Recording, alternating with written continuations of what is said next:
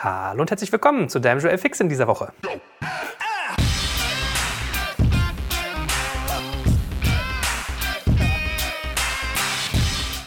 Mein Name ist Jörg Schmarek und in dieser Folge geht es um die Top 10 Startup-Fehler. Ja, also was sind so die 10 häufigsten Fehler, die junge Unternehmen begehen und was man natürlich dort ablesen kann, lässt sich auch auf Unternehmertum allgemein übertragen. So, du wirst aus dieser Folge also mitnehmen, Worauf solltest du wirklich achten, wenn es Fehler gibt? Was sind die wichtigsten Punkte? Wie kann ich sie verhindern? Und was ist eigentlich insgesamt so das Spektrum an Fehlern, die ich machen kann? Los geht's! So, es ist ja schon eine Weile her, dass ich mal ein FX aufgenommen habe. Hat damit zu tun, dass wir munter fleißig weiter unser Büro renovieren und überhaupt einrichten. Also wirklich von Null auf eine eigene Entität für Digital Kompakt im räumlichen Sinne bauen. Dazu in einem späteren Podcast sicherlich viel, viel mehr, weil wir haben ganz viel gelernt, tolles neues Netzwerk aufgebaut und da werde ich ganz viel zu teilen. So und Teilen ist auch das Stichwort der Stunde, denn ich habe bei meinem Freund Carlo Matik, das ist ein Unternehmer aus dem schönen Aachen, der dort mit Interactive Pioneers eine schöne Agentur betreibt.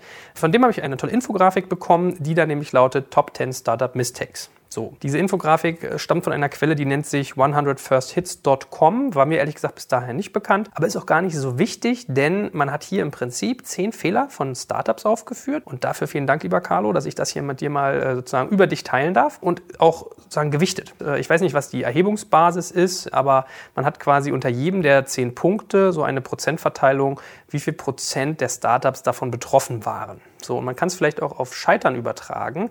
Man sagt ja immer so, weiß ich nicht, vier von fünf Startups scheitern in den ersten vier Jahren und solche Geschichten. Oder wenn man sich so Investorenportfolios anguckt, dann sagt man immer, die machen zehn Investments, einer wird ein Outlier, zwei, drei laufen so okay und der Rest teilweise schlittert in die Insolvenz. So, oder wird irgendwie lustlos verkauft, aufgesplittet, was weiß ich, es ist zumindest kein Erfolg. So, und ich möchte mit dir jetzt mal diese zehn Punkte durchgehen, weil ich glaube, man kann A viel daraus lernen und das Interessante ist, es sind gar nicht so viele Fehler, die man vermeiden muss, um schon irgendwie einen riesigen Impact zu verhindern. Ihr Lieben, an dieser Stelle möchte ich euch wie immer noch einen tollen Partner von uns vorstellen. Und zwar einen, der euch besser macht und dabei hilft, eure Zeit sinnvoller zu nutzen. Und zwar geht es um die smarte Buchhaltungssoftware Zefdesk. Schreibt sich S-E-V-D-E-S-K.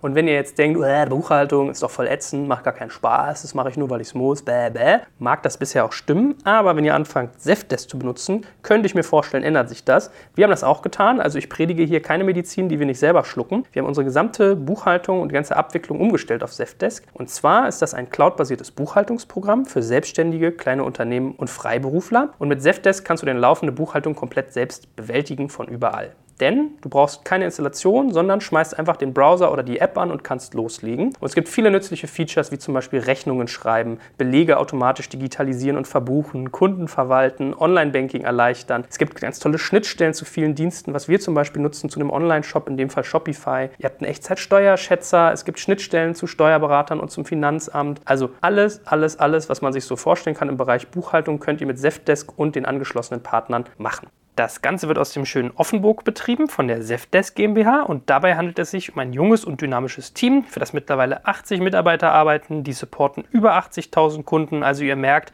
da ist schon richtig Musik dahinter. Ich habe den Gründer kennengelernt, der war bei uns im Podcast. Ganz bodenständige Jungs und Mädels, die da arbeiten, machen ein super Produkt. Darum, wenn euch Buchhaltung bisher nervt und ihr das effizienter machen wollt, rate ich euch, schaut euch das mal an. Ihr findet das Ganze unter zefdesk.de slash digitalkompakt. Und natürlich hat Papa Joel auch einen Code für euch, wenn ihr digital kompakt 50% eingibt, also Prozent wirklich als Zeichen, digital kompakt 50%, dann bekommt ihr 50% auf die ersten sechs Monate. Ich schreibe es unten nochmal in die Show Notes rein und auf unsere Sponsorenseite. Aber nochmal zur Sicherheit, Sicherheit, digital kompakt 50% und ihr spart 50% auf die ersten sechs Monate Zefdesk. Der erste Fehler ist nämlich zum Beispiel Building something that nobody wants. 36% aller Startups sind davon betroffen, also über ein Drittel. Und ich kann dann ein Beispiel aus meiner Historie teilen. Und zwar war es so, ich hatte eine eigene Gründung, bevor ich Digital Kompakt gemacht habe. Die hat mich zu Digital Kompakt beflügelt. Ja, von daher äh, ein sehr, sehr guter Zwischenschritt. Und zwar war das ein Unternehmen, das sich auf Online-Meetings fokussierte. Wir haben so eine Lösung gebaut. Es war so eine Art ich würde mal sagen, Mischung aus Google Docs und Skype. Das heißt, man konnte sich zusammen in eine Telefonkonferenz oder einen Chat begeben, dort gemeinsam Dokumente hochladen und gemeinsam editieren. Ich hatte ein vierköpfiges Gründerteam inklusive mir, also ich plus drei Mitgründer und ich bin dazu gestoßen, da war schon ein bisschen was auf der Uhr. Das heißt, man hatte diese Idee, dass irgendwie ähm, Meetings in Unternehmen ja irgendwie so ein Problem sind und alle nerven die eigentlich und wie kann man die besser machen und wollten quasi einen Katalysator, eine Technologie an den Start bringen, die dabei hilft. Die Konkurrenz war natürlich riesig, also man hat gegen sowas wie GoToMeeting, WebEx irgendwie im Prinzip angestoßen gestunken, Skype for Business. Also da kamen viele Sachen auch gerade auf. Sowas wie Zoom war gerade erst im Entstehen. Und ich habe irgendwann gemerkt, dass halt schon ganz viel Entwicklung reingeflossen war in dieses Produkt, in diese Technologie zur Bereitung von Meetings. Habe aber gemerkt, das Problem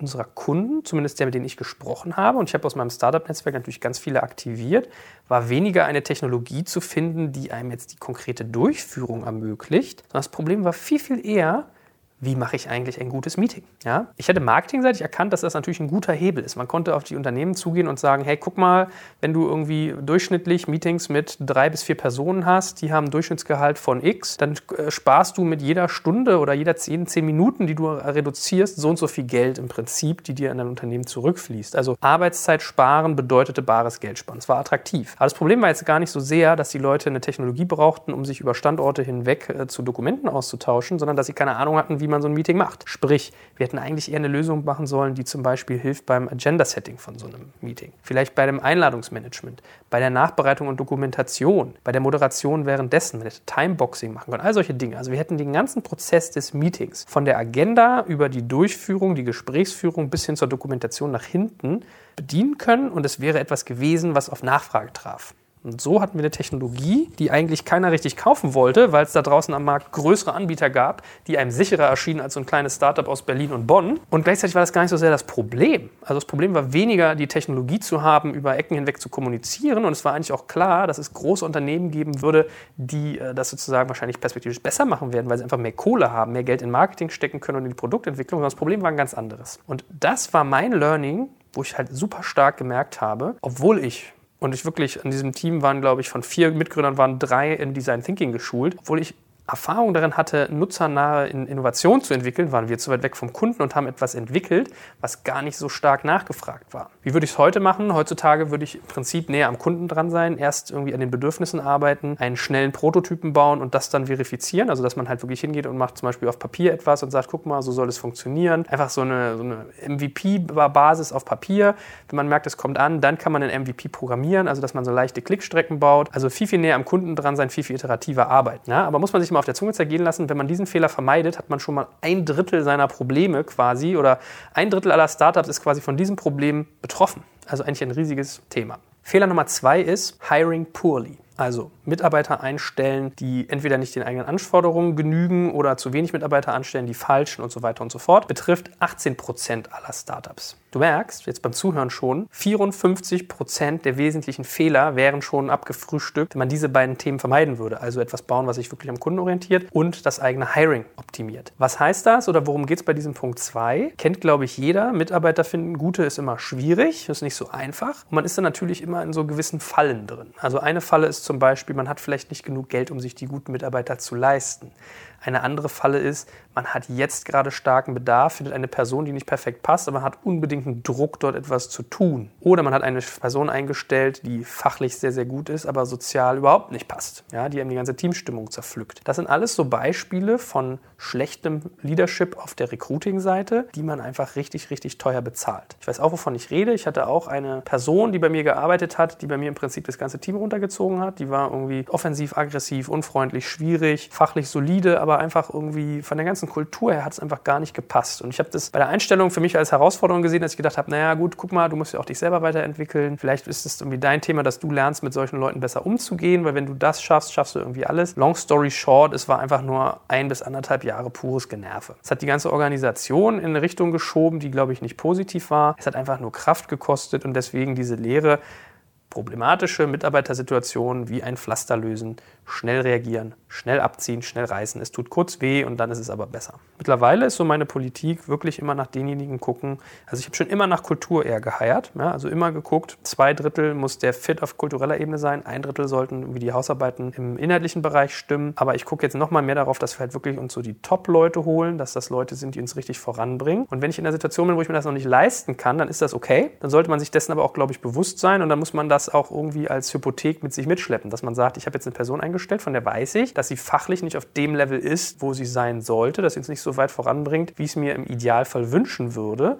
Aber dann gibt es entweder die Möglichkeit, sie zu entwickeln oder ich muss, es muss mir klar sein, dass das vielleicht nur eine Ehe auf Zeit ist. Wie man das kommuniziert, ist dann so ein bisschen Spagat sicherlich. Also da muss man drüber nachdenken, dass man halt, aber eigentlich kann man es ja offensiv sagen. Man kann ja sagen, du, ich glaube, du bist an den und den Punkten noch nicht da, wo wir dich bräuchten. Lass uns mal überlegen, wie wir dich zusammen entwickeln können und ob wir das schaffen. Und wenn man das nach zwei, drei Jahren und der Geldfluss bis dahin passend ist, nicht geschafft hat, dann kann man immer noch überlegen, sich zum Beispiel zu trennen oder im Idealfall hat es funktioniert. So, also Fehler 2, Hiring Poorly, gibt es glaube ich auch ganz viele Quellen dazu. Das nur mal als ein paar Anregungen. Fehler Nummer 3, Lack of Focus, also nicht genug Fokus, betrifft 13 Prozent aller Betroffenen. Zur Erinnerung, Fehler 1, Fehler 2 und Fehler 3 beziehen sich schon auf 67 Prozent aller Startups. Also müsst ihr euch mal überlegen, zwei Drittel aller Startups sind von diesen Fehlern betroffen, wenn ihr es schafft, die zu vermeiden, dass ihr dafür eine Unmenge an Impact quasi schon mal vermeidet. So, Lack of Focus, typisches Beispiel aus der Zeit von Digital Compact am Anfang. Ich war so ein Kandidat, dass ich immer schon so Ausbaustufe 2, 3, 4 im Kopf habe. Das war beim Fußballtraining bei mir früher auch so. Ich hatte einen Fußballkollegen, der kam zu mir und meinte, Joel, du könntest in unserer Liga der beste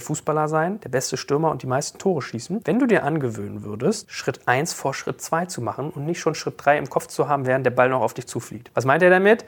Ich stand vor dem Tor, rechts auf der Außenbahn lief quasi der Außenbahnspieler. Die Flanke kam geflogen oder schoss über den Boden, flacher Pass. Und während ich schon sozusagen diesen Ball kommen sah, habe ich mir schon überlegt, mit welchem Hackentrick ich irgendwie den Verteidiger aussteigen lasse, wenn ich den Ball gestoppt habe und, und welches Eck ich schieße, wenn er da ist. Wobei ich mich eigentlich darauf hätte fokussieren sollen, den fucking Ball anzunehmen. Ja?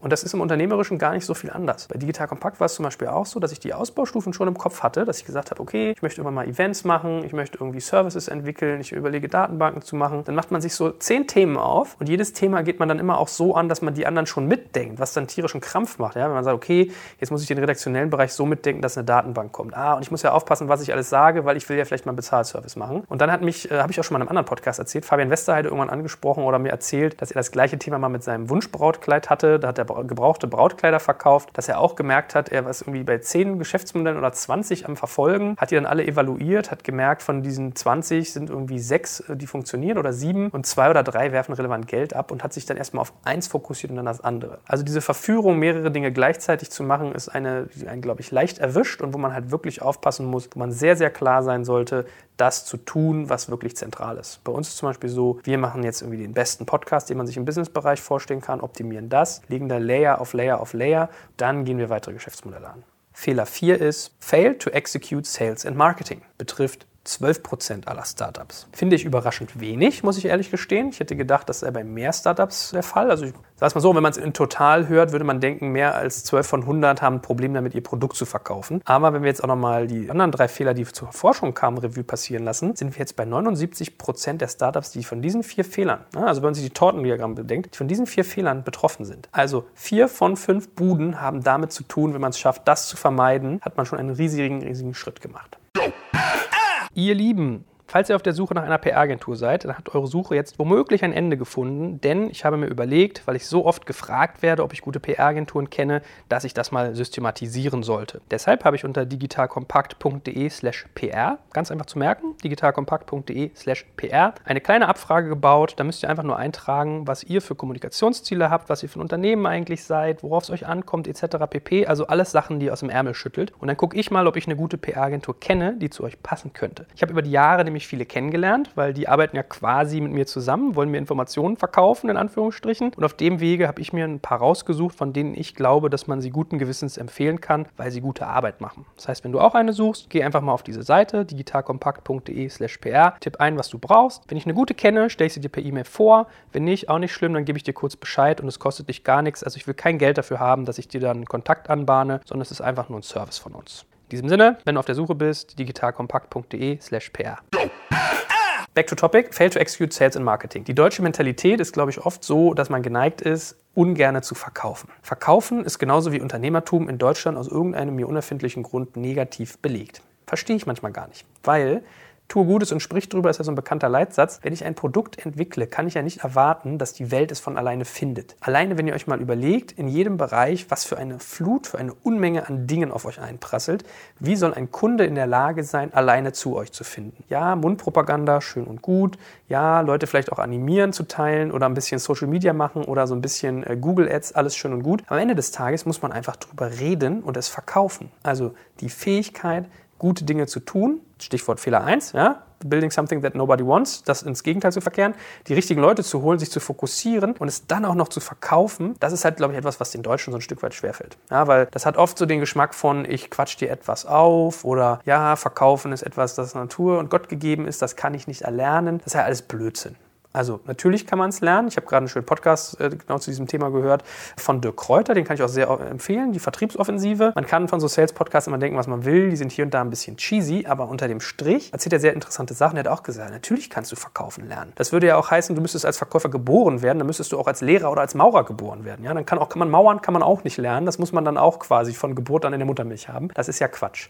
Klar, Verkaufen hat so ein bisschen Character Traits, also Charakterzüge, die da mit reinkommen, dass man halt irgendwie outgoing ist, dass man irgendwie empathisch ist und so weiter und so fort. Aber auch sowas kann man üben und trainieren. Und es ist überhaupt nicht drückerisch, Leuten zu erzählen, was man tut, weil man will ihnen ja eigentlich helfen. Also es geht ja um gutes, ehrliches Verkaufen, nicht da sie zu bequatschen. Von daher, kleine Anregung, hört euch nochmal diese Podcast-Reihe zum Beispiel an. Wie gesagt, macht viel Spaß oder hört euch mal generell Sales- und Marketing-Podcasts an, kauft euch Bücher dazu, zieht den Teil, den ihr nervig findet, ab. Und ich glaube, das könnte ein spannender Faktor sein, um diesen vierten Fehler Fehler zu vermeiden. Fünfter Fehler, not having the right co-founders, betrifft schon nur noch 7,9 Prozent, also unter 10 Prozent. Kennt, glaube ich, jeder. Ja, die Zusammenstellung von so einem Gründerteam ist sensibel. Einerseits muss man sich irgendwie mitmenschlich oder zwischenmenschlich gut verstehen. Ist immer auch so die Diskussion, sollte man mit Freunden gründen, ja oder nein.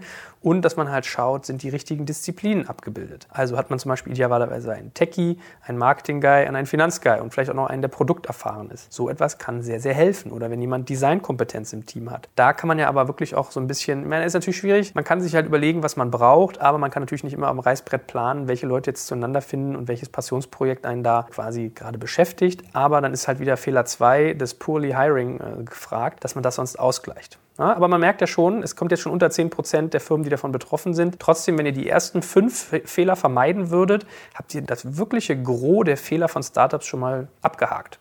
So, Fehler 6, und jetzt wird es auch wieder interessant, Chasing Investors, not Customers. Also wir kommen jetzt zu den eigentlichen Themen, um die sich, glaube ich, ganz viele Leute immer Sorgen machen, die Kohle. Ja? Also geht mir das Geld aus, kriege ich keins. Kennt, glaube ich, fast jeder, dass man viel Zeit darauf verwendet, Investoren zu pitchen, denen die eigenen Ideen zu erzählen, anstatt nah am Kunden zu sein. So war es, by the way, bei unserer Gründung, glaube ich, teilweise auch, dass wir viel Zeit verbracht haben, unsere Legal-Dokumente alle sauber zu haben, dass wir Investoren gepitcht haben, die Klassiker gemacht haben, also einmal angesprochen, dann waren sie so semi-interessiert, die wollen immer erst Ergebnisse sehen und dann die immer im Loop halten. Und wenn ich so überlege, wie viel Zeit wir zum Beispiel teilweise auch verwendet haben, unsere Verträge, unseren Gesellschaftsvertrag richtig zu machen, das zu diskutieren in ewig langen Meetings, dabei war noch gar kein Produkt da, kein Umsatz, keine Kunden, gar nichts. Das ist vielleicht so ein Aufwachmoment. Und Fehler 6 meine, betrifft 5,4 Prozent aller Startups. Also jetzt ist es schon nur noch ein Zwanzigstel. Aber es ist schon ein Faktor, den man sich trotzdem zu Herzen nehmen kann, aber wo man sich halt auch bewusst sein sollte. Das finde ich interessant in den letzten vier Punkten, die jetzt nämlich noch kommen. Geldthemen sind gar nicht das Primäre.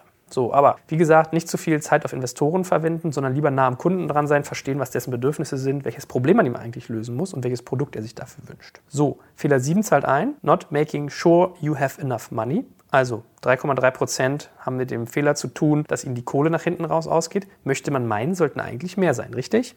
Weil mal ganz ehrlich, wie viele Leute rennen durch die Welt und haben Angst, dass ihnen die Kohle ausgeht und haben immer Druck auf dem Kessel? Am Ende des Tages in der Erhebung hier, ob die jetzt repräsentativ sein mag oder nicht, zeigt sich, es ist gar nicht so oft das Problem, dass man nicht genug Geld hat, sondern viel, viel eher, dass man nicht nah am Kunden ist, nicht die richtigen Leute einstellt, nicht fokussiert ist und es nicht richtig verkauft. Braucht man, glaube ich, gar nicht viel sagen zu dem Thema. Also natürlich muss man, ist es sozusagen ein Hygienefaktor, der einen aber, glaube ich, immer begleitet, weil man hat ja den Blick aufs Konto. Ja? Also man sieht ja eigentlich, was Phase ist, wie lange kann man sich die Gehälter noch leisten, was können wir an Prototypen bauen und entwickeln und so weiter und so fort. Fehler 7, also nicht genug Money in the Bank. Bank. Fehler 8, artverwandt, spending too much money. 2,1 Prozent nennen das in dieser Umfrage. Was soll man da viel zu sagen? Ne? Da sind wir wieder beim Fehler Nummer 3, lack of focus. Man sollte sich halt überlegen, was ist mein eigener Fokus, was muss ich verantworten kriegen, wie kriege ich schnell die, die Testrhythmus rein, um dann auch zu entscheiden, wofür gebe ich mein Geld aus. Ja, das heißt, es bringt nichts. Das ist ja so ein bisschen, was mir zum Beispiel einer meiner Investoren früher beigebracht hat. Don't scale before you know what you scale. Also es bringt gar nichts, viel Geld auf etwas zu werfen, wenn ich gar nicht weiß, was es ist. Was soll ich Marketing und Social Media und was weiß ich einkaufen und Kundengespräche forcieren und Sales machen, wenn ich noch gar nicht verstanden habe, wie mein Geschäftsmodell an welcher Funktion oder an welcher Ebene funktioniert und wer eigentlich für was bereit ist zu bezahlen. Das heißt, da sind wir einerseits wieder beim Thema Nummer eins. Ich muss etwas bauen, was jemand möchte. Da muss ich schaffen zu verstehen, was das Bedürfnis ist. Und drittens, Fehler Nummer drei, ich muss mich fokussieren und genau wissen, was ich eigentlich jetzt aufbauen möchte.